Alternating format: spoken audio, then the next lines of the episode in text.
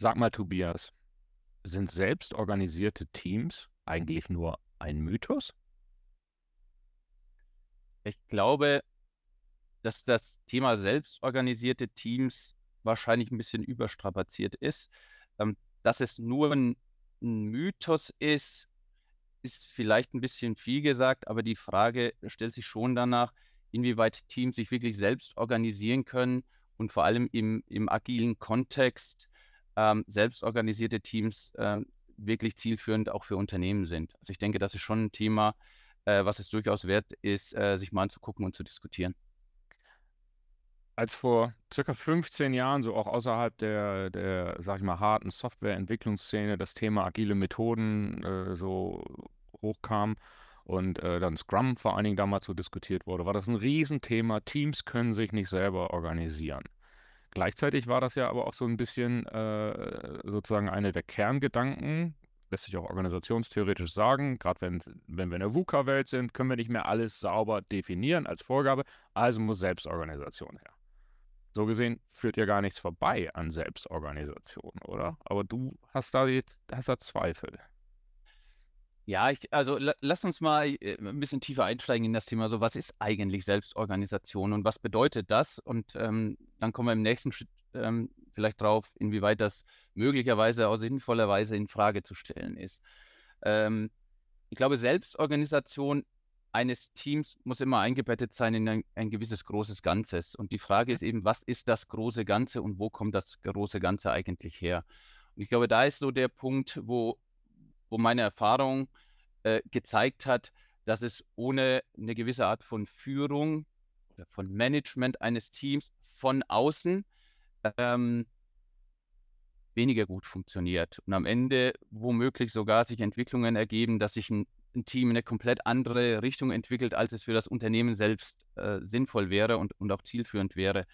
Insofern glaube ich schon, dass, ähm, dass es eine gewisse Art von Führung benötigt und dass Teams auch eine gewisse Art von Führung von außen benötigen, ähm, um sich dann darauf aufbauend selbst zu organisieren. Also wir sprechen hier von Themen wie Zielvorgaben, äh, eine Mission vorgeben, eine gewisse Richtung vorgeben, mhm. einen Rahmen, äh, einen Rahmen äh, generieren, in dem dann äh, sich Teams durchaus selbst organisiert entwickeln können, aber reine Selbstorganisation ähm, äh, könnte, könnte am Ende des Tages eher äh, nachteilig für Unternehmen sein.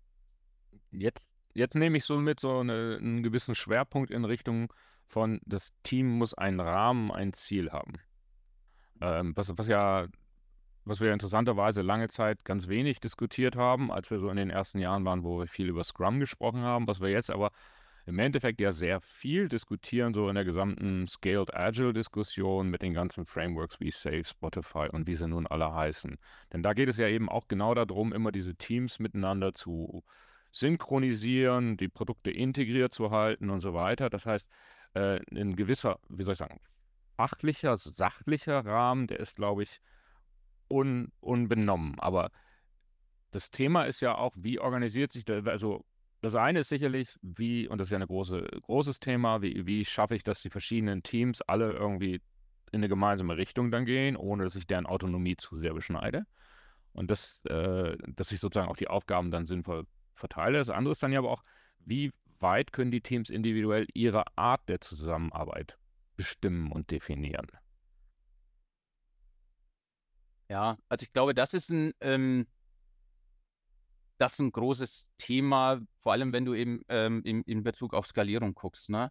Also ich glaube, ähm, da sind wir schon bei einem, bei einem Organisations- oder organisationalen Thema. Also äh, wenn ich mehrere Teams habe, ist immer die Frage, und du hast die Modelle angesprochen, ob das jetzt Safe ist, ob das jetzt das Spotify-Modell ist, äh, wie schneide ich denn die Teams und wie schneide ich die Aufgaben der Teams? Ich glaube, was da extrem wichtig ist, um dann innerhalb der Teams eine gewisse Art von Selbstorganisation möglich zu machen und, und das auch wirklich möglich zu halten, weil das am Ende des Tages, abhängig von der Fähigkeit der Leute und, und äh, der Art und Weise, wie die Leute gerne arbeiten, sich natürlich positiv auf, aufs Ergebnis auswirkt, ist eben, wie schneide ich diese Teams.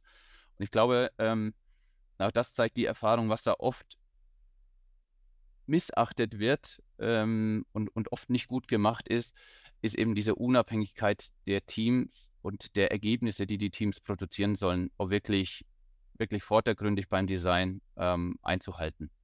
Also das heißt, glaube, die, wenn ich eben ja. darf, die Teams so zu schneiden, dass sie wirklich eben äh, äh, gut ihren eigenen Bereich haben, in dem sie wirken können, dass ich nicht zu viele Abhängigkeiten untereinander habe, ja? Ja, ganz genau. Und ich glaube, da, da, das, das ist ein Thema, was, äh, was heutzutage noch relativ schwierig verstanden wird mhm. ähm, in Unternehmen, weil die Unternehmen historisch natürlich nach wie vor sehr funktional geprägt sind mhm. man da relativ schnell dann auch schnell in eine gewisse Art von funktionalen Design kommt bei der, bei der Art und Weise, wie Projekte oder Programme aufgesetzt werden. Das, ähm, das beschneidet natürlich auch die Möglichkeit, äh, Teams sich, sich möglichst weit selbst zu organisieren, weil man dann eigentlich ständig in der Diskussion ist, ähm, wie managen wir die Abhängigkeiten und dann hat man ein relativ starres Korsett ähm, ähm, generiert, was, äh, was Selbstorganisation eigentlich gar nicht mehr wirklich zulässt ab einem bestimmten Punkt. Du hattest jetzt verschiedene Aspekte genannt, die, die äh, da spannend sind. Das eine ist äh, der Zuschnitt, also die Architektur insgesamt, so als erste Basis dafür, dass überhaupt wir äh, dann Teams haben, die auch mit einer hohen Selbstverantwortung und auch mit einer hohen Selbstbestimmung arbeiten können. Dann hattest du aber auch darüber gesprochen, über Ziele und du hast über die Teammitglieder gesprochen. Vielleicht schauen wir uns die zwei Sachen nochmal an. Das eine ist, du sagst, ein, Ziel, ein, Team muss Ziel und Rahmen haben. Was ist denn auch nach deiner Erfahrung ein guter Ansatz, um Ziel und Rahmen zu vermitteln? Wie, wie, wie mache ich das? Per äh, per E-Mail, per Dienstanweisung oder wie, wie, wie, transportiere ich das in die Teams hinein? Oder wie ja. entwickle ich das auch? Ja, also ähm, hier sind wir in dem Bereich der, der, der großen Worte, Vision, Mission vermitteln mhm. und, und, überhaupt eine, eine Vision, ähm, Vision und Mission für ein Team aufbauen. Ähm, ich glaube, auch da gibt es einen mehrstufigen Prozess. Ne? Also ab eine, ich sag mal, die, die grobe Richtung muss sicherlich ähm, vorgegeben werden und die Mission ähm, ist etwas, was üblicherweise aus der Unternehmensführung kommt, kommen sollte, äh, meiner Meinung nach, und so ein bisschen die Richtung vorgibt, ähm, ich sag mal, die, die große, breite Autobahn vorgibt, so dahin wollen mhm. wir fahren als Unternehmen. Ähm, das kann dann runtergebrochen werden und ich glaube, das ist auch wichtig, dass man dann ähm, bei, dem, bei der, äh, ich sag mal, Zieldefinition im kleineren Umfeld dann auch das Team mit einbezieht. Ähm, die Art und Weise, wie man das entsprechend kommuniziert, ist natürlich äh, ehrlicherweise ähm, eben, indem man darüber spricht, indem man das kommuniziert. Ich glaube, ähm, per Dekret, per Dienstanweisung, per E-Mail, das sind alles Beispiele, ähm, die, glaube ich, in der Vergangenheit deutlich mhm. gezeigt haben, dass es so nicht gut funktioniert, sondern das sind schon Gespräche, die man da führt. Und das ja. sind natürlich äh, auch Themen, die man immer und immer wieder wiederholen mhm. muss. Ich glaube, ein großer Fehler, der, der passiert, obwohl man es eigentlich besser weiß, aber es äh, geht dann oft im mhm. Tagesgeschäft mhm. unter, ist, ähm, man, äh, man hat eine halbgare Mission, die vielleicht noch nicht mal wirklich, äh, ich sag mal, das Label Mission verdient. Ähm, das wird einmal in der Town Hall kommuniziert und plötzlich denkt man, man hätte mhm. ein Team schon eingeschworen auf ein gemeinsames Ziel. Mhm. Ähm, ich glaube, das ist, äh, das ist schwierig. Das ist meines Erachtens auch einer der Gründe, weshalb oft agil am Ende des Tages und mhm. Selbstorganisation von Teams dann, ähm, dann eher scheitert, äh, weil man diesen, diesen Shared Purpose, ne? also wirklich dieses, wir teilen auch gemeinsam den Sinn dessen, was wir tun, weil man das nicht, nicht wirklich geschaffen hat. Ja, scheint, scheint mir auch eine der Hauptherausforderungen zu sein und es ist, glaube ich, auch, was immer wieder unterschätzt wird. Du hast gesagt, kommunizieren, kommunizieren, kommunizieren. Es ist ein unglaubliches Energiethema. Ich war gerade diese Woche, Anfang der Woche, war ich in einem Workshop, da hatte ein Team, äh, ein relativ großes Team, äh, also deutlich im zweistelligen Bereich, aber die haben praktisch, da haben die Führungskräfte in diesem Bereich äh, haben wirklich sich viel Gedanken darüber gemacht, wie sie Mission und Vision auf eine Konzernebene runterbrechen. Und das war, das empfanden die alles andere als leicht. Und äh, das zeigte mir zum einen, äh, wie herausfordernd das ist, aber zum anderen fand ich super, dass sie es überhaupt mal so systematisch angegangen sind, weil ich oftmals leider kennenlernen musste, äh, Unternehmen, wo ich reinkomme, dann stehen da Mission und Vision, Vision direkt neben dem Pförtner, sodass jeder sehen kann, aber drauf gucken tut keiner und leben erst recht nicht. Also das, das sind, ja. glaube ich, so die, typischen Probleme. Du, also ich muss, und da, da sagst du, muss es schon auch so Führung geben, und da sprachst du auch von der Unternehmensleitung, die, die das halt auch stark prägen muss.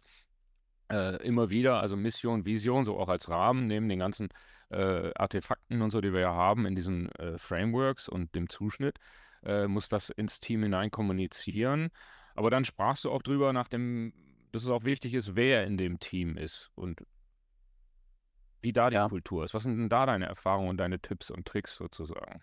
Ja, ich finde es gut, dass du dass du gleich den den Begriff Kultur mit ähm, mit aufwirfst, ähm, weil was mir was klar ist, glaube ich, ähm, wenn man 'ne gewisse Aufgabe schaffen will, ob das jetzt in 'nem in 'nem, ähm, Softwareprojekt ist oder in 'nem anderen Projekt, natürlich braucht man die entsprechenden Disziplinen, ne? Also, man braucht dann den den Entwickler, vielleicht braucht man den UX/UI-Designer, äh, vielleicht braucht man, ähm, äh, 'n 'n Datenbankadministrator und so weiter. Also, mir geht's jetzt weniger um die ich sage mal, um die reinen, ähm, Fähigkeiten, die die Leute haben müssen in Bezug auf auf, ich sage mal so, Hard Skills, sondern da geht's eigentlich auch 'n Stück weit eher um die softe Seite, ne? Also, ich ähm, ich, äh, brauche natürlich Leute im Team, die auch ganz gerne den Schritt nach nach vorne gehen, raus aus der eigenen Komfortzone und eben sagen: „Okay, dann gehe ich auch wirklich in die Selbstverantwortung oder sorge dafür, dass ich meinen Beitrag leiste, dass wir 'n selbstorganisiertes Team sind.“ Das ist ja kein einfacher Schritt. Ähm, das erfordert natürlich Menschen, die A bereit sind, den Schritt rauszugehen aus ihrer Komfortzone, die vielleicht sehr häufig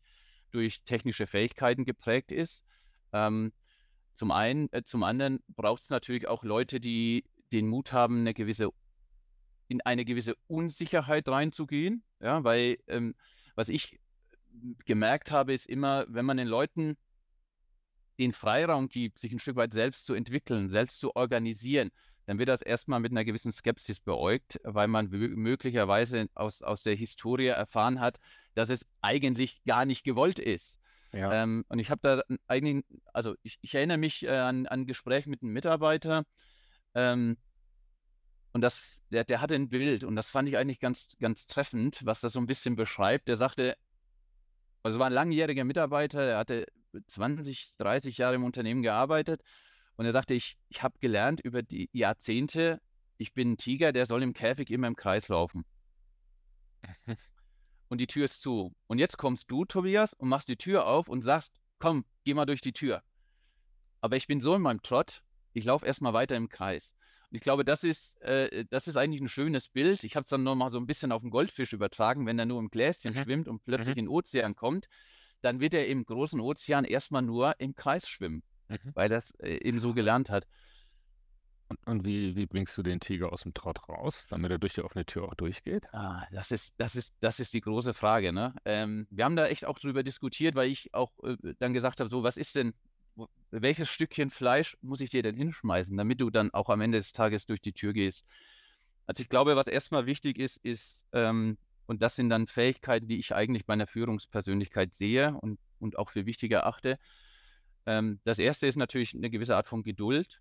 Ähm, das wird nicht schnell passieren, selbst wenn man aus Sicht der Führungskraft sagt: „Ich habe das Richtige gemacht und ich kann gar nicht nachvollziehen, dass die Person jetzt eben nicht durch diese Gittertür geht.“ Ähm, also, 'ne gewisse Art von von Geduld gepaart mit Empathie ist sicherlich äh, sicherlich notwendig. Und was ich, ähm, auch im im Bereich Selbstverantwortung für unfassbar wichtig sehe, ist Berechenbarkeit, ne? Ähm, also, Berechenbarkeit als Führungskraft mag jetzt der eine oder andere, äh, so 'n bisschen die Stirn runzeln und sagen: „Ne, ist aber schwierig. Wenn ich berechenbar bin, dann, äh da das will man ja immer nicht sein.“ Aber ich glaube, das ist eigentlich 'n unfassbarer Vorteil, Menschen in die Selbstverantwortung zu bringen, wenn sie eben wissen: „Wie reagiert eigentlich mein Vorgesetzter, wenn doch mal was Mhm. schiefgeht?“ Ja, Also, die Berechen ne, das meine ich damit. Also, wie wie verhält sich mein Vorgesetzter, wenn ich wirklich in die Verantwortung gehe und am Ende des Tages, äh, vielleicht doch nicht das Ergebnis rauskommt, was was er sich wünscht oder was die Führungskraft sich wünscht? Äh, was passiert dann mit mir? Und ich glaube, über dieses Zusammenspiel schafft man es langsam aus diesem, ich sage mal, Mhm. historischen, starren Konzept, ähm, die Leute rauszuentwickeln. Und und das schaue auf die Uhr, wir sind schon wieder fast am Schluss. Ähm, dieses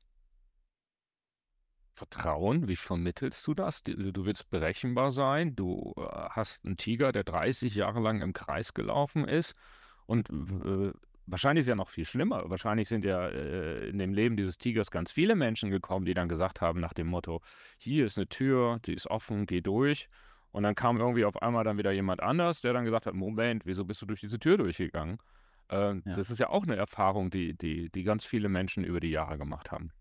Ja, also, ähm als als LinkedIn von von Microsoft übernommen wurde, war auch, äh, in den Verhandlungen zwischen den beiden immer wieder das Thema, äh, Vertrauen, äh, ein wichtiges Thema. Und, ähm und da wurde gesagt, äh: „Vertrauen ist Consistency over time.“ Also ähm, ich glaube, ähm, es wird ein bisschen Zeit brauchen und es ist eben diese, diese, ich stehe zu meinem Wort und ich, ich tue das, was ich sage und zwar kontinuierlich über einen gewissen Zeitraum, sodass eine gewisse Art von Verlässlichkeit in die Aussagen der Führungskraft äh, entsteht, was am Ende des Tages so ein bisschen den Unterschied macht. Und ich glaube, da zeigt sich dann schon, ähm, ist das jetzt nur eine Modeerscheinung? Und wenn es hart auf hart kommt, dann kippt die Führungskraft auch wieder um und fällt ja. zurück in diesem, ich sag mal, äh, äh Command-and-Control-Modus, weil es das ist, was am Ende des Tages in Krisensituationen vielleicht bisher immer gut geholfen hat. Oder ob die, äh, die Führungskraft wirklich authentisch zu dem steht, was sie, was sie auch von sich gibt. Also dieses äh, Vertrauen aufbauen funktioniert, glaube ich, äh, nur über Zeit und es wird Zeit brauchen und da gehört Authentizität dazu und wirklich auch eine Konsistenz in dem, was man, äh, was man tut und das muss eben zu dem passen, was man sagt. Ähm, der Aufbau von Vertrauen dauert immer sehr lange. Kaputt machen kann man es äh, mit zwei Sätzen. Ähm, und ich glaube, das ist ein Punkt, äh, den, den sollte sich jede Führungskraft immer wieder vor Augen halten. Das ist ein zwar schon leider, aber trotzdem jedenfalls sehr guter Schluss, denke ich. Äh, wir können auch daraus ableiten, it takes time. Also wir werden Change und Veränderung und Vertrauen in die Veränderung nur mit auch aus einem ausreichenden Zeitbudget, und zwar nicht nur Arbeitszeit, sondern auch Durchlaufzeit, also die Dauer, äh, erreichen können. Das nehme ich mit. Und ansonsten nehme ich auf alle Fälle auch nochmal mit, neben den vielen anderen Informationen, Vertrauen ist Consistency over time. Finde ich ganz hervorragend. Tobias, vielen herzlichen Dank. Ich danke.